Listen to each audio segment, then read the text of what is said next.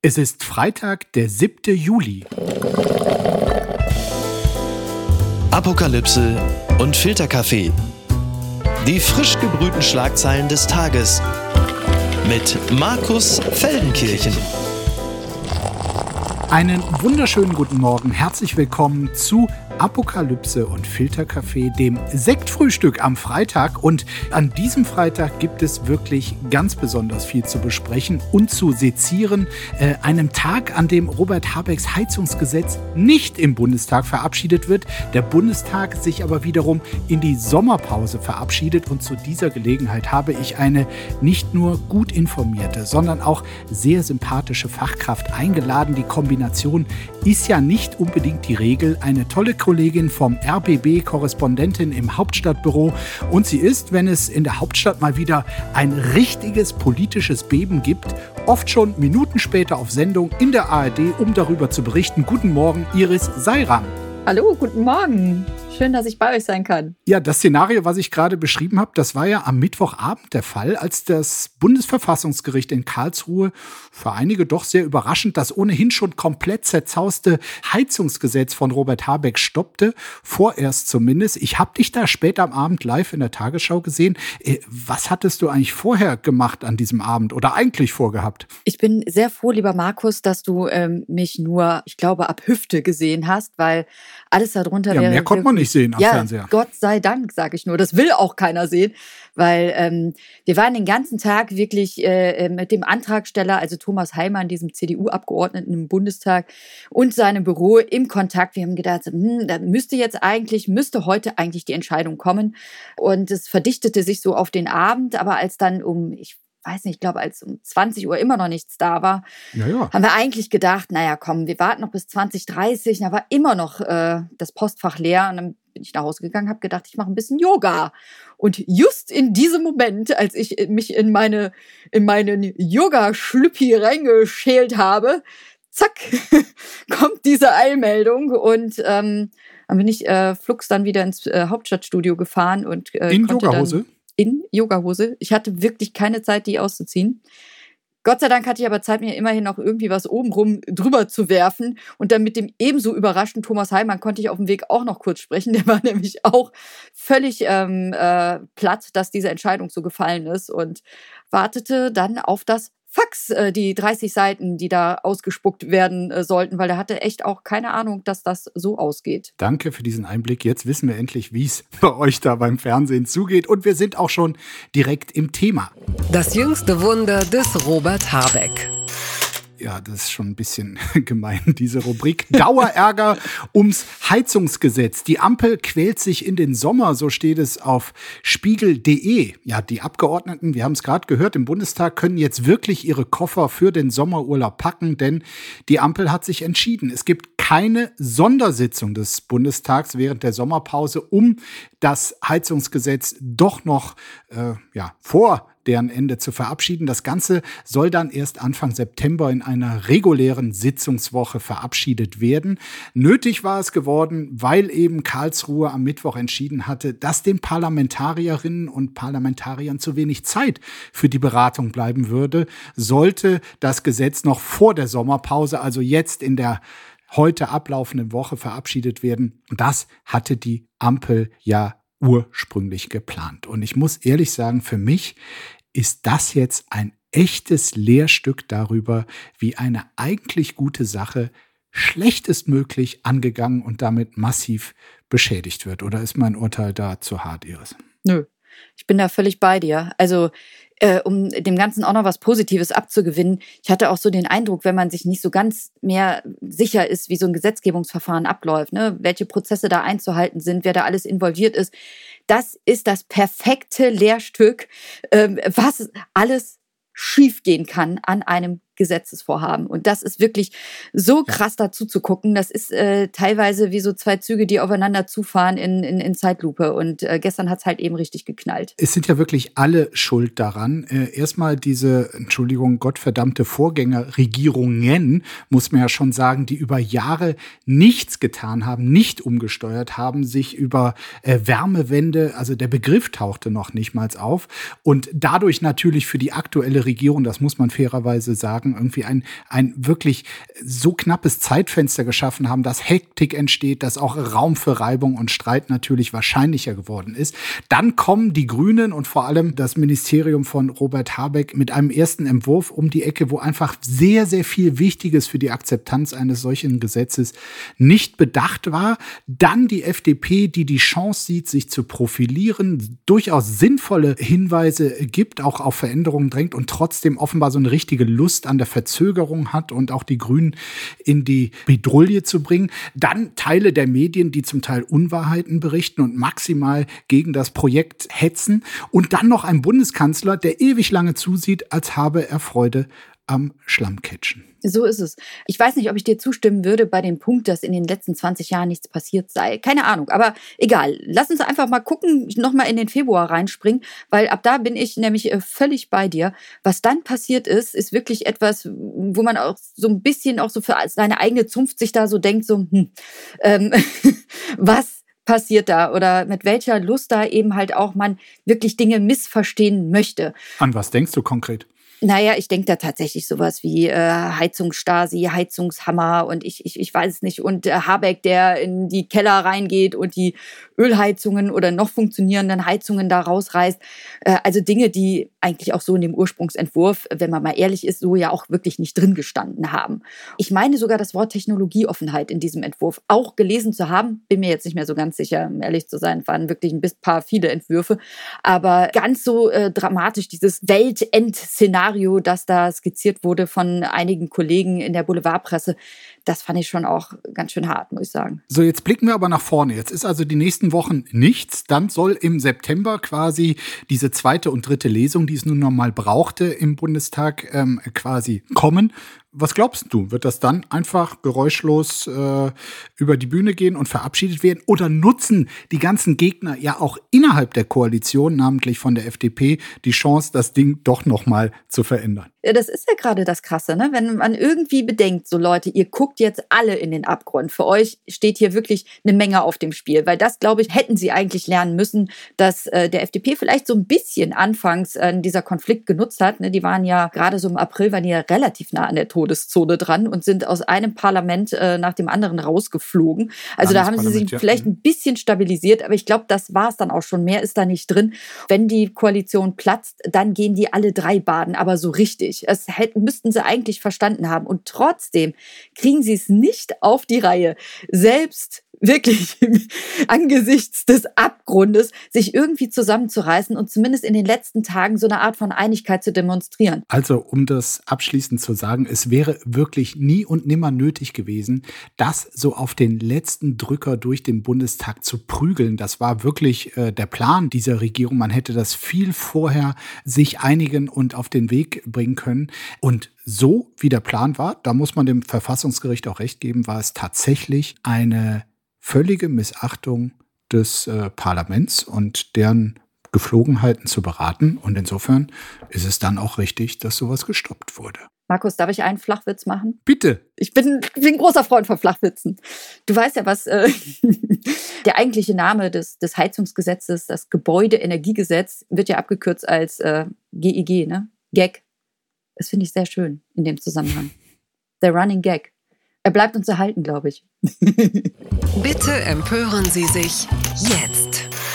Elterngeld, Streichung für Gutverdiener geplant. Petition kämpft Dagegen, so steht es in der Berliner Morgenpost, um die Sparpläne von Christian Lindner umzusetzen, hat ja Bundesfamilienministerin Lisa Paus entschieden, rund 60.000 Familien das Elterngeld komplett zu streichen, und zwar denen, die mehr als 150.000 Euro zu versteuerndes Jahreseinkommen verdienen. Das sind so äh, mindestens 180.000 brutto äh, im Jahr. Paus Pläne sorgen aber für Unmut. Die Unternehmerin Verena Paus Auster will mit ihrer Petition Nein zur Elterngeldstreichung die Absenkung der Einkommensgrenze verhindern. Mehr als 500.000 Unterzeichnerinnen hat die Petition aktuell. Ich finde es äh, tatsächlich so ein bisschen Wahnsinn, diese Empörung. Also wer, finde ich zumindest, wenn auch als Paar ein solch hohes Einkommen zur Verfügung hat, ich finde, der braucht den Staat nicht, nicht um Kinder zu bekommen, nicht um sie großzuziehen, nicht um zu überleben, ja nicht mal um die Chance auf ein irgendwie glücklicheres Leben äh, zu erhöhen. Und ich fand in diesem Zusammenhang äh, sehr lustig, was Peter Wittkamp äh, getwittert hat. Er twitterte ein Diese Aufruf, Demo? heute große Demo gegen die Elterngeldbeschränkungen ab 150.000 Euro am Kurfürstendamm. Hier noch die letzten Infos und dann kommt's. Wir starten um 15 Uhr vor dem Apple Store. Getränke bitte nur im Recap. Wir bitten die Teilnehmerinnen mit SUV ein wenig auf die mit E-Lastenrad zu achten. Sehr schön. Wie stehst du zu diesen Plänen, Iris? Du hast dir ja hier jemanden eingeladen, äh, der davon sowas von Lichtjahre entfernt ist. Also ich selber komme ja aus einem Haushalt, wir haben von Transferleistungen natürlich auch gelebt, aber auch teilweise ähm, manchmal echt auch äh, die Stromrechnung nicht zahlen konnten und äh, wir das Essen auf so einem Campingkocher äh, zubereitet haben. Also so nah bin ich einem Campingurlaub nie wieder in meinem ganzen Leben gekommen. Wie zu Hause. Im Dunkeln mit, äh, mit Kerzen. Ähm, und dann irgendwann sind wir aber auf die Idee gekommen, vielleicht irgendwo ein bisschen Strom abzuzwacken vom, vom Dachgeschoss, was nicht so ganz legal war. Wo war das, Iris? Nimm uns mal mit. Das äh, war bei mir zu Hause in Köln. Ich komme ja vom Friesenwald. Und äh, das war damals äh, noch nicht so eine schicke Gegend. Mhm. Das war eine sehr ähm, roughe Gegend, also wo es auch wirklich äh, viel Kriminalität gab. Mein Papa war äh, einer der ersten Gastarbeiter aus der Türkei, aber hat dann irgendwie die Kurve nicht so, so richtig gekriegt und hatte ganz andere Träume und Vorstellungen von dem, was er aus seinem Leben macht. Und Dinge laufen halt dann manchmal irgendwie ja ganz schön schief und, ähm, und dann gerät man da in so eine Situation rein. Und wenn da noch Kinder im Haushalt sind, dann ähm, ist das irgendwie doppelt scheiße, wenn kein Geld da ist. Also deswegen, wenn ich das so, wenn ich das so höre, ähm, dieses Jahreseinkommen. Ich meine, ich robb mich ja so, ich habe mich ja so ein bisschen da rausgerobbt. So, Äh, ich Ja. habe ja jetzt äh, immerhin äh, einen Arbeitsvertrag. Mein erster, glaube ich, so richtig. Ach du je. Naja, egal. Jedenfalls äh, habe ich da echt auch erstmal geschluckt, ähm, weil da, da geht ja irgendwie sowas von auseinander, ne? Die Vorstellung, was ist reich und ähm, ich erinnere mich da noch an, oder weißt du vielleicht auch noch, als Scholz das gefragt wurde und auch Merz, die haben ja auch allen Ernstes gesagt, sie wären irgendwie äh, Mittelstand oder was hatten die damals gesagt? Ich krieg's gar nicht mehr so richtig zusammen. Gehobene Mittelschicht. Hat Friedrich Merz äh, sein, ne? sein, ja, seine Lebensumstände beschrieben. Das macht mich sprachlos. Ich, ich weiß gar nicht, was ich darauf antworten soll. Es, ist, es macht mich wirklich so ein bisschen sprachlos. Ja, aber auch wie krass das ist, was du, was du für eine Wirkungsmacht hast. Ne? Weil Wie viele Leute haben die Petition schon unterschrieben? Was hattest du gerade für eine Zahl genannt? 500.000 äh, sind das Fünf, jetzt zieh schon. dir das mal rein. Das sind also weit 500.000. mehr als äh, quasi die geschädigt. betroffen sind. wären. Genau. Ja. Das muss man sich aber mal vorstellen, was für eine Power dahinter steckt, was für ein Netzwerk ne? und ähm, was du damit erreichen kannst, wenn du halt in, sage ich mal, solchen Verhältnissen stehst. Das finde ich erstaunlich, muss ich sagen. Werbung. Mein heutiger Werbepartner ist der neue Podcast Milli Vanilli, ein Popskandal von Wondery. Ich kann mich noch sehr gut erinnern, es war Anfang der 90er, als äh, die Nation ihre Unschuld verlor, die Musikbranche verlor ihre Unschuld, die Nation war in Schockstarre. Es war eine, äh, ein nationaler Verrat. Ich war 13 Jahre alt und, und dachte, oh Gott, äh, die Welt bricht zusammen, denn diese beiden Typen, die so fantastisch gesungen haben, ja, die, also, die haben also streng genommen gar nicht. Und die neue sechsteilige Podcast-Serie Milli Vanilli, ein Popskandal, gehostet von Aminata Belli, der erzählt von einem der größten Skandale der Musikgeschichte, denn als 1990 herauskommt, dass Rob und Fab, die beiden Gesichter der Band Milli Vanilli, keinen ihrer Songs selbst gesungen haben, da sorgt das für eine riesige Aufregung in der Öffentlichkeit. Und die beiden Künstler, ja, die wurden zur Zielscheibe der Medien. Für ihren Ruhm und Erfolg haben sie die ganze Welt belogen. So wird die Geschichte häufig erzählt, aber das ist nur die halbe Wahrheit. Milli Vanilli, ein Popskandal, gibt einen nie dagewesenen Einblick in das, was wirklich passierte, als aus dem Popmärchen ein Albtraum wurde. In exklusiven Interviews kommen Menschen zu Wort, die die Geschichte hautnah miterlebt haben, unter anderem Frontmann Fab Marvin, die Produzenten Frank Farian und Ingrid Segiet und viele mehr. Es ist eine Geschichte über Macht und darüber, was passiert, wenn sie in die falschen Hände gerät. Es ist auch ein Einblick in das Pop-Business, wie Menschen zu Stars gemacht werden, wie schnell sie fallen können und wie weit sie bereit sind, für den Erfolg zu gehen. Milli Vanilli, ein Popskandal, gibt es überall da, wo es Podcasts gibt. Alle Infos findest du wie immer auch in den Show Notes. Und jetzt weiterhin viel Spaß mit der heutigen Folge, die ich übrigens ausschließlich selbst gesprochen habe. Gucken mal, wer da spricht. Perücken, Pässe und Patronen, so lebt Söldnerchef Jewgeni Prigoschin.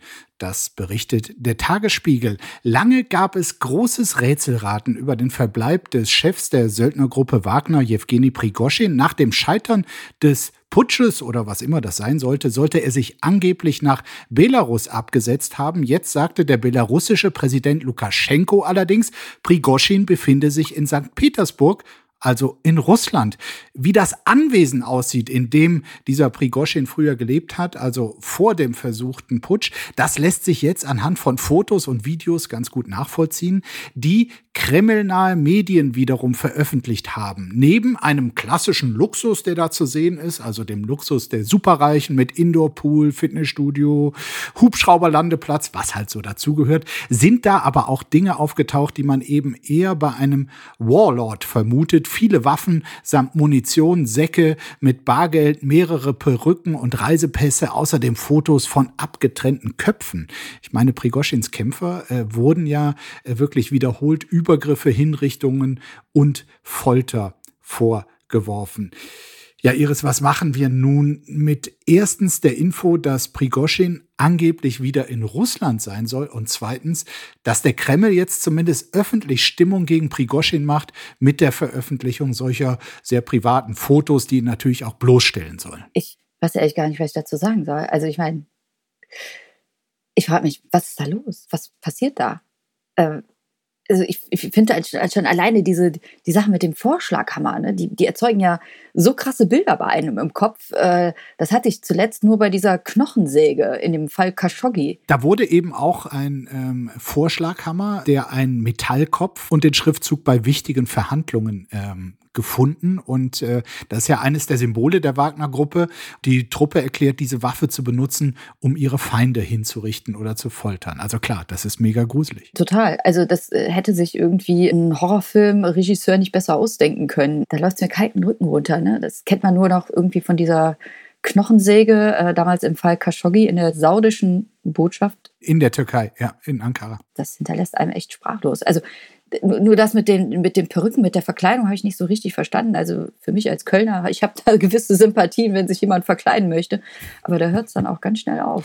Es sind sehr, sehr hässliche Verkleidungen, muss man sagen. Würde ich jetzt nicht unbedingt für den Karneval anraten. Aber es sind, für mich passt es nicht ganz zusammen, weil äh, äh, Prigoschin, der, äh, wenn er wirklich zu Recht, wovon viele ausgehen, die Rache Wladimir Putins zu fürchten hat. Was macht er dann in Russland selbst? Äh, warum ist er dann nicht in Belarus? Andererseits, warum äh, verbreiten russische Medien diese privaten Aufnahmen aus Prigoschins Villa jetzt äh, gezielt, genauso eben wie die Selfies? Das macht keinen Sinn. Dieses Komplott, was ist dort passiert? Welches Verhältnis haben die beiden noch zueinander? Das ist, glaube ich, noch nicht aufgeklärt. Da ist noch eine Menge zu heben glaube ich. Prigoschin selbst hat jetzt übrigens auch die Veröffentlichung von Filmmaterial äh, angekündigt. Demnach behauptet er, dass russische Sicherheitskräfte wertvolle Gegenstände und Geld aus seinem Haus gestohlen hätten. Versteckte Überwachungskameras hätten dies aufgezeichnet und er wolle das Material bald veröffentlichen. Also lehnen wir uns zurück, so traurig diese Posse in Russland ist. Es geht weiter. Komm, nächstes Thema. Herr oder Frau Ganove. So lautet die Überschrift im Spiegel. Das Selbstbestimmungsgesetz sollte im Juni das Kabinett passieren, doch das Innenministerium bremste. Die Sorge, Gangster könnten das Gesetz nutzen, um unterzutauchen. Ja, also das sogenannte Selbstbestimmungsgesetz, ähm, das die Änderung des Geschlechtseintrags äh, künftig einfach vereinfachen soll, auch die Namensänderung vereinfachen soll. Das sollte ja Ende Juni im Bundeskabinett verabschiedet werden. Dann, äh, aber kurz vor der entscheidenden Sitzung, meldete das Innenministerium Bedenken an. Was, wenn Kriminelle das Selbstbestimmungsgesetz ausnutzen, um sich Strafverfolgern zu entziehen. Also wenn sich jetzt nur mal so, um ein Beispiel zu nennen, äh, so war wohl die Befürchtung, wenn sich ein Clanchef äh, wie Arafat Abu Chaka in, sagen wir, Annegret Abu Chaka äh, umbenennen ließe, um dann seine Identität zu verschleiern.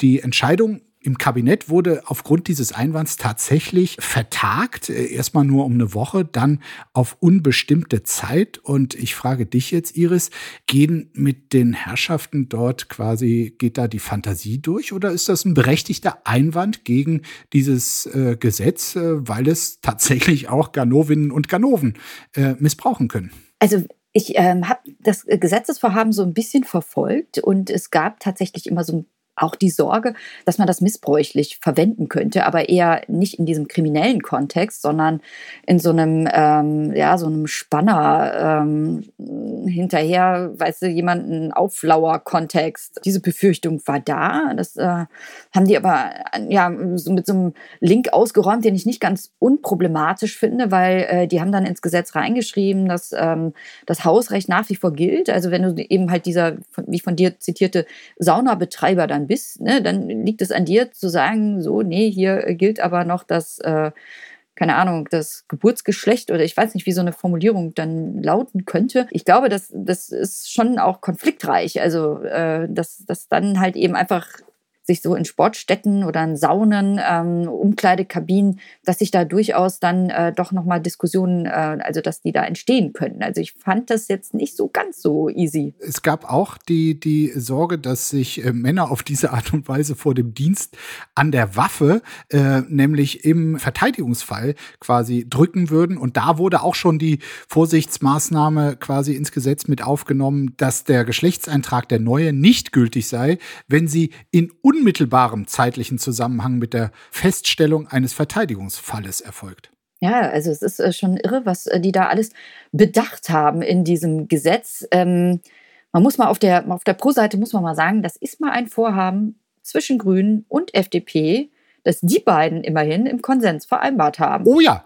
das stimmt. Ja? Das ist äh, seltene Einigkeit und man sieht sich hier ja auch als äh, gesellschaftliche Fortschrittskoalition. Also da ist mal, auf diesem auf diesem Terrain der äh, Liberalisierung äh, gehört man schon eher zusammen, wenn da nicht die störende Innenministerin und deren Beamten wären, die nämlich auch und das will ich hier auch noch sagen, die noch etwas anderes umtreibt, auch abgelehnte Asylbewerber, denen eine Abschiebung droht, könnten auf dumme oder schlaue Gedanken kommen, steht dort. So die Befürchtung, auf dem Papier könnten sie sich zu einer neuen Person erklären. Danach würden sich ihre Herkunftsländer womöglich verweigern, sie zurückzunehmen.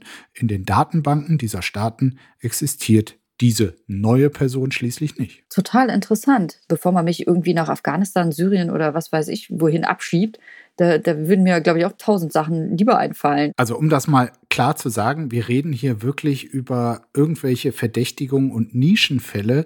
Äh, und ich glaube, es gerät da auch äh, im Bundesinnenministerium in diesen Tagen so ein bisschen aus dem Fokus, was das für die betroffenen Menschen tatsächlich bedeutet, welche Erleichterung es für ihren Alltag mit sich bringt. Und das wiegt zumindest für mich persönlich schwerer als all die Bedenken, die man in Einzelfällen da finden mag.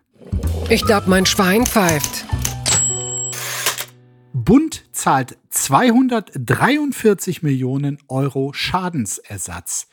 Der Versager und seine Helfer, so heißt ein ziemlich deftiger Kommentar von Klaus Ott in der Süddeutschen Zeitung und er betrifft wen? Andi Scheuer. Andi Scheuer, richtig. also Scheuers Mautdebakel wird uns Steuerzahler 243 Millionen kosten und das, so schreibt es Klaus Ott, ist nicht das Einzige, was der CDU-Mann verbockt hat. Zur Millionenentschädigung kommt eine marode Bahn, die der ehemalige Bundesverkehrsminister in seiner Amtszeit nicht auf Vordermann bringen konnte. Die CSU hat lange an Scheuer festgehalten, obwohl der immer schon mehr Sprücheklopfer als Sachpolitiker war. Ja, also diese Maut, das ist wirklich eine der Sachen, ich meine, wenn wir lange Politik beobachten, dann ist man an Sachen gewöhnt und dann sagt man, okay, hat man vielleicht auch mehr Verständnis als Leute, die da nicht täglich hingucken. Aber dieses Mautdebakel ist wirklich etwas, was mich bis heute äh, aufregt. Und jetzt gab es eben diese äh, Klage der potenziellen Betreibergesellschaften, die schon damals darauf hingewiesen hatten, lassen Sie uns den Vertrag doch ruhig noch mal ein bisschen abwarten, bis es eine Zustimmung vom Europäischen Gerichtshof für diese Maut gab. Und äh, Scheuer hat aber sehr darauf gedrängt, nee, nee, lass uns das jetzt schon unterschreiben, das wird gut gehen und so. Und dadurch sind Ansprüche entstanden. Das kostet jetzt äh, alle 250 Millionen Euro, die sicherlich sinnvoll investiert hätten sein können von Seiten des Bundes, zum Beispiel gegen Kinderarmut. Und man muss sich noch mal vergegenwärtigen, was der Hintergrund dieser absurden Maut war. Die Landtagswahl 2013, da hat der damalige CSU-Ministerpräsident Horst Seehofer einen sogenannten Bayern-Plan vorgestellt mit der zentralen Forderung eine Autobahnmaut und zwar nur für Ausländer. Also es sollte auch diesen latent äh, ausländerfeindlichen Konnex irgendwie in diesem Versprechen geben. Es hat absolut funktioniert. Es gab damals eine absolute Mehrheit für die CSU, für Horst Seehofer und dann äh, musste dieser Unsinn tatsächlich tatsächlich von den Handlangern in Berlin, und das ist nicht Andreas Scheuers alleinige Schuld, umgesetzt werden. Also alle mussten dafür bluten für dieses Wahlversprechen. Das nur noch mal der historische Rückblick. Ja, freie Fahrt für Deutsche, ne? Das war sehr schön mit anzusehen. Aber äh, da waren eben einige. Günstige zumindest. Da waren einige CSU-Politiker, die da so richtige feuchte Augen bekommen haben bei dem Gedanken, damit so richtig Kasse zu machen obwohl die Warnungen, die juristischen Warnungen von, von vornherein ja da waren. Mhm, und ja. kannst du dich noch erinnern, das war Dobrindt, der erst diesen, der, diesen kongenialen Plan geschmiedet hat, das Ganze irgendwie ja so zu umgehen, ähm, dass alle diese Maut zahlen sollten, nur die Deutschen das dann über die Kfz-Steuer zurückbekommen sollten. Genau, das ist denen aber auch schon noch auf die Füße gefallen.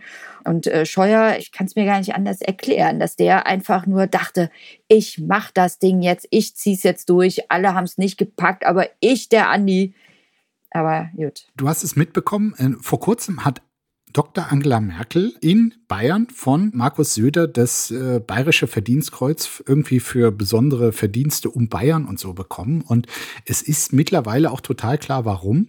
Weil sie einfach diese drei Bundesverkehrsminister in ihre Kabinette äh, von der CSU integriert hat. Peter Ramsauer, Alexander Dobrindt, dann Andi Scheuer. Und so wurden über Jahre wirklich Millionen an Bau- und Fördergeldern aus dem Topf des Bundesministeriums nach Bayern gelenkt, überproportional, das ist nachgewiesen. Und dann. Also ich glaube, der Wahlkreis von Andi Scheuer soll sehr schöne Straßen haben. Hörte ich mal. Unbedingt, unbedingt. Das muss herrlich sein. Und dann wurde halt noch über dieses Bundesministerium, dieses wirklich hirnrissige und mit, wie gesagt, ausländerfeindlichem Subtext versehene Wahlversprechen dieser Pkw-Maut äh, organisiert. Schöne Posse, aber ein bisschen teuer. Wäre schöner gewesen. Wären nicht so viele Nullen da hinten dran. Alte weiße Männer. Gericht. Umbenennung der Berliner Mohrenstraße ist zulässig. So steht es in einer Reportage der Berliner Zeitung. Das Berliner Verwaltungsgericht hat gestern entschieden, die Berliner Mohrenstraße darf umbenannt werden. Sechs Anwohner hatten gegen diese Umbenennung geklagt, darunter der Historiker Götz Ali.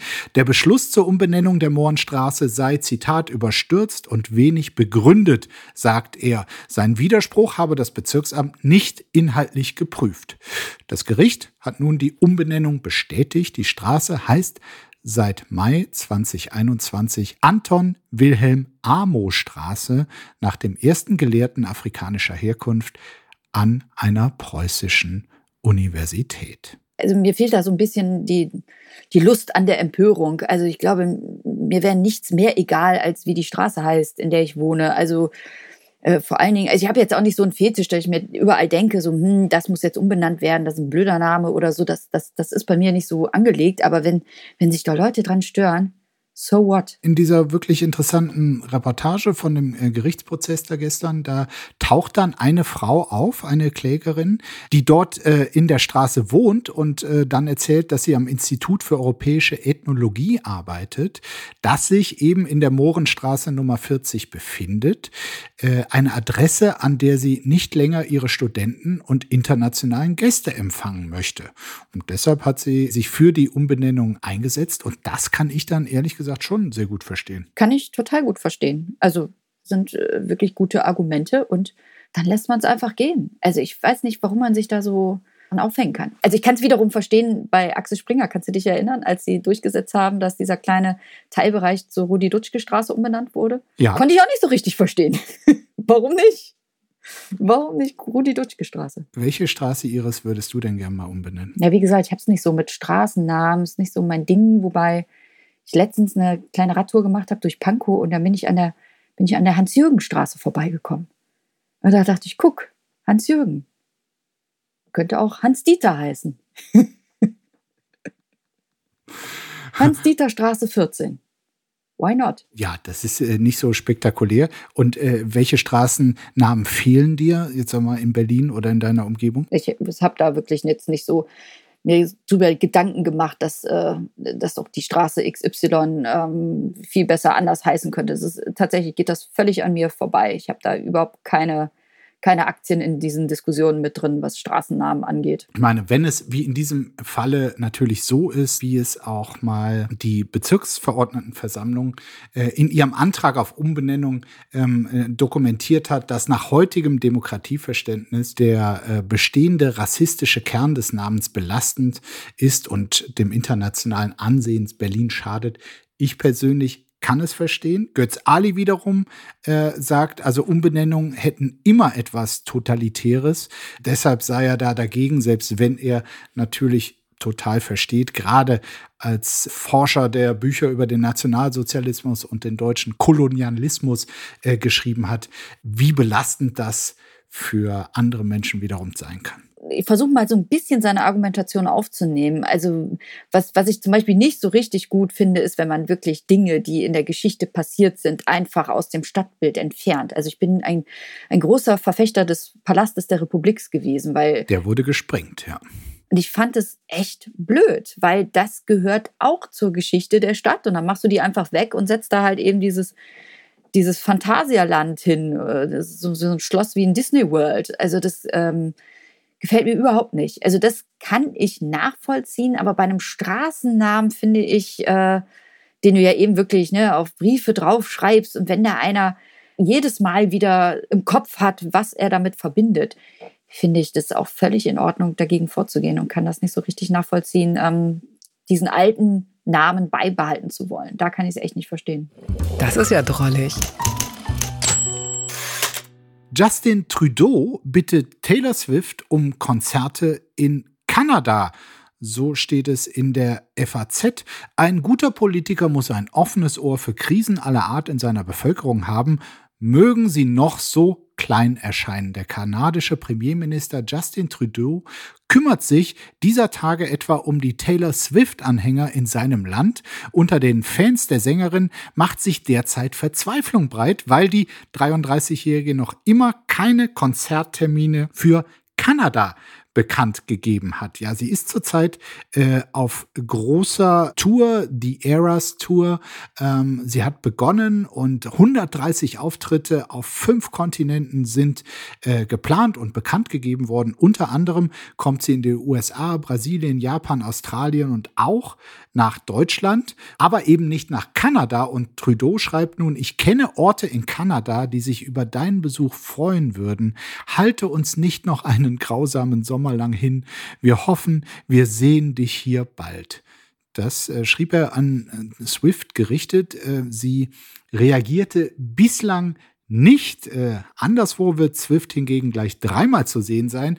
In Gelsenkirchen. Dort wurden zwei Zusatzkonzerte bekannt gegeben. Weitere Zusatzkonzerte gibt es auch in Hamburg und München. In Deutschland wird Swift dann nächstes Jahr insgesamt sieben Konzerte spielen. Und Justin Trudeau fragt sich vermutlich, What the fuck ist Gelsenkirchen? Ich meine, kannst du ihn verstehen, Iris, äh, den Trudeau?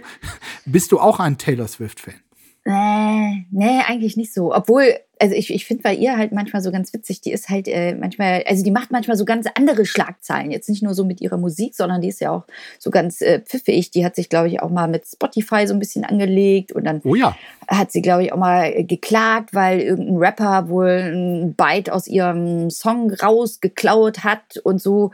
Und ähm, ich so als äh, kleiner Urheberrechtsnerd finde das vor dem Hintergrund so manchmal spannend. Das ist weniger tatsächlich die Musik aber ähm, also das tut mir total leid. Also für den armen Justin Trudeau und für die ganzen Kanadier. Das, aber Gelsenkirchen, hör mal, Das ist bei Köln. Also, liebe Kanadier, kommt doch einfach alle nach Gelsenkirchen, bekommt einen äh, sehr, sehr guten Eindruck von Deutschland und äh, vielleicht zum kleinen Trost für Justin Trudeau. Äh, vielleicht hat er noch nicht gehört, dass äh, Taylor Swift angeblich mit ihren Konzerten an den Orten, wo sie auftritt, ja die Inflation in die Höhe treibt. Also da gab es wohl Untersuchungen. Es wird immer noch unter den Inflationsexperten dieser Erde gestritten, wie seriös die waren. Aber am Beispiel von einzelnen Konzerten dachten einige festgestellt zu haben, dass dort, wo sie ist, tatsächlich die Inflation steigt wegen in dem hohen Konsum, ähm, Restaurants, äh, Ticketpreise, Hotels etc. Okay, dann Gnade Gott Gott Gelsenkirchen.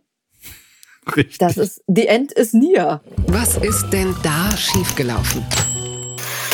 Adele mahnt Publikum, hört auf, Dinge auf Künstler zu werfen. So steht es bei gmx.de. Bei einem Auftritt im Caesars Palace in Las Vegas hat die Sängerin Adele die Konzertbesucher aufgefordert, keine Gegenstände auf Musiker zu werfen, mit einer T-Shirt-Pistole in der Hand, mit der sie als Teil ihrer Performance gerne Merchandising-Artikel ins Publikum schießt, fragte Adele, ihr Publikum, habt ihr bemerkt, dass die Leute im Moment die verdammte Show-Etikette vergessen?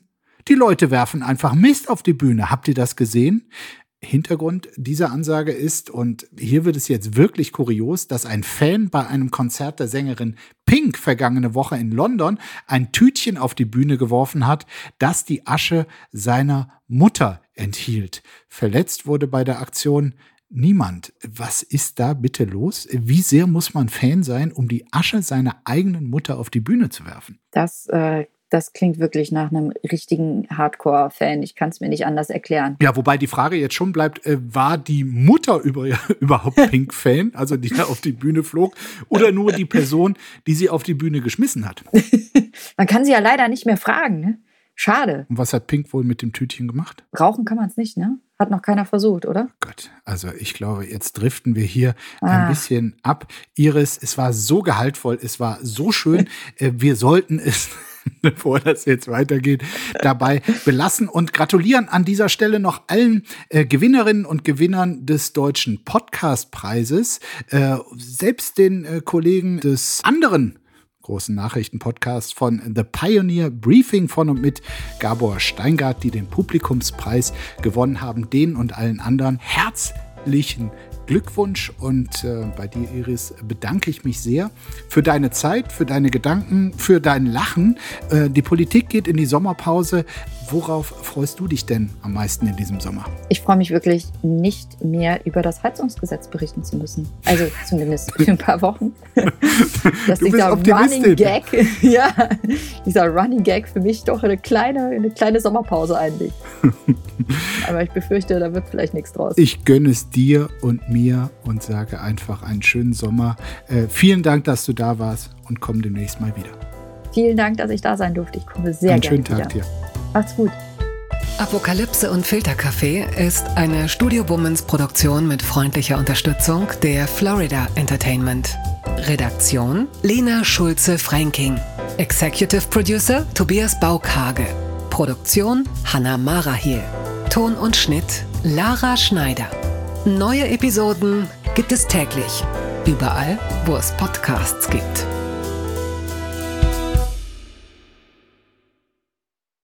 Ich dachte ja, wir machen einen Podcast zusammen, Joko, und dann ähm, hängen wir einfach ab, einmal die Woche, unterhalten uns ein bisschen lustige Alltagsbeobachtung, manchmal politisches ja. Take, dies, das, Feierabend. Was stattdessen passiert, ich muss Sport machen.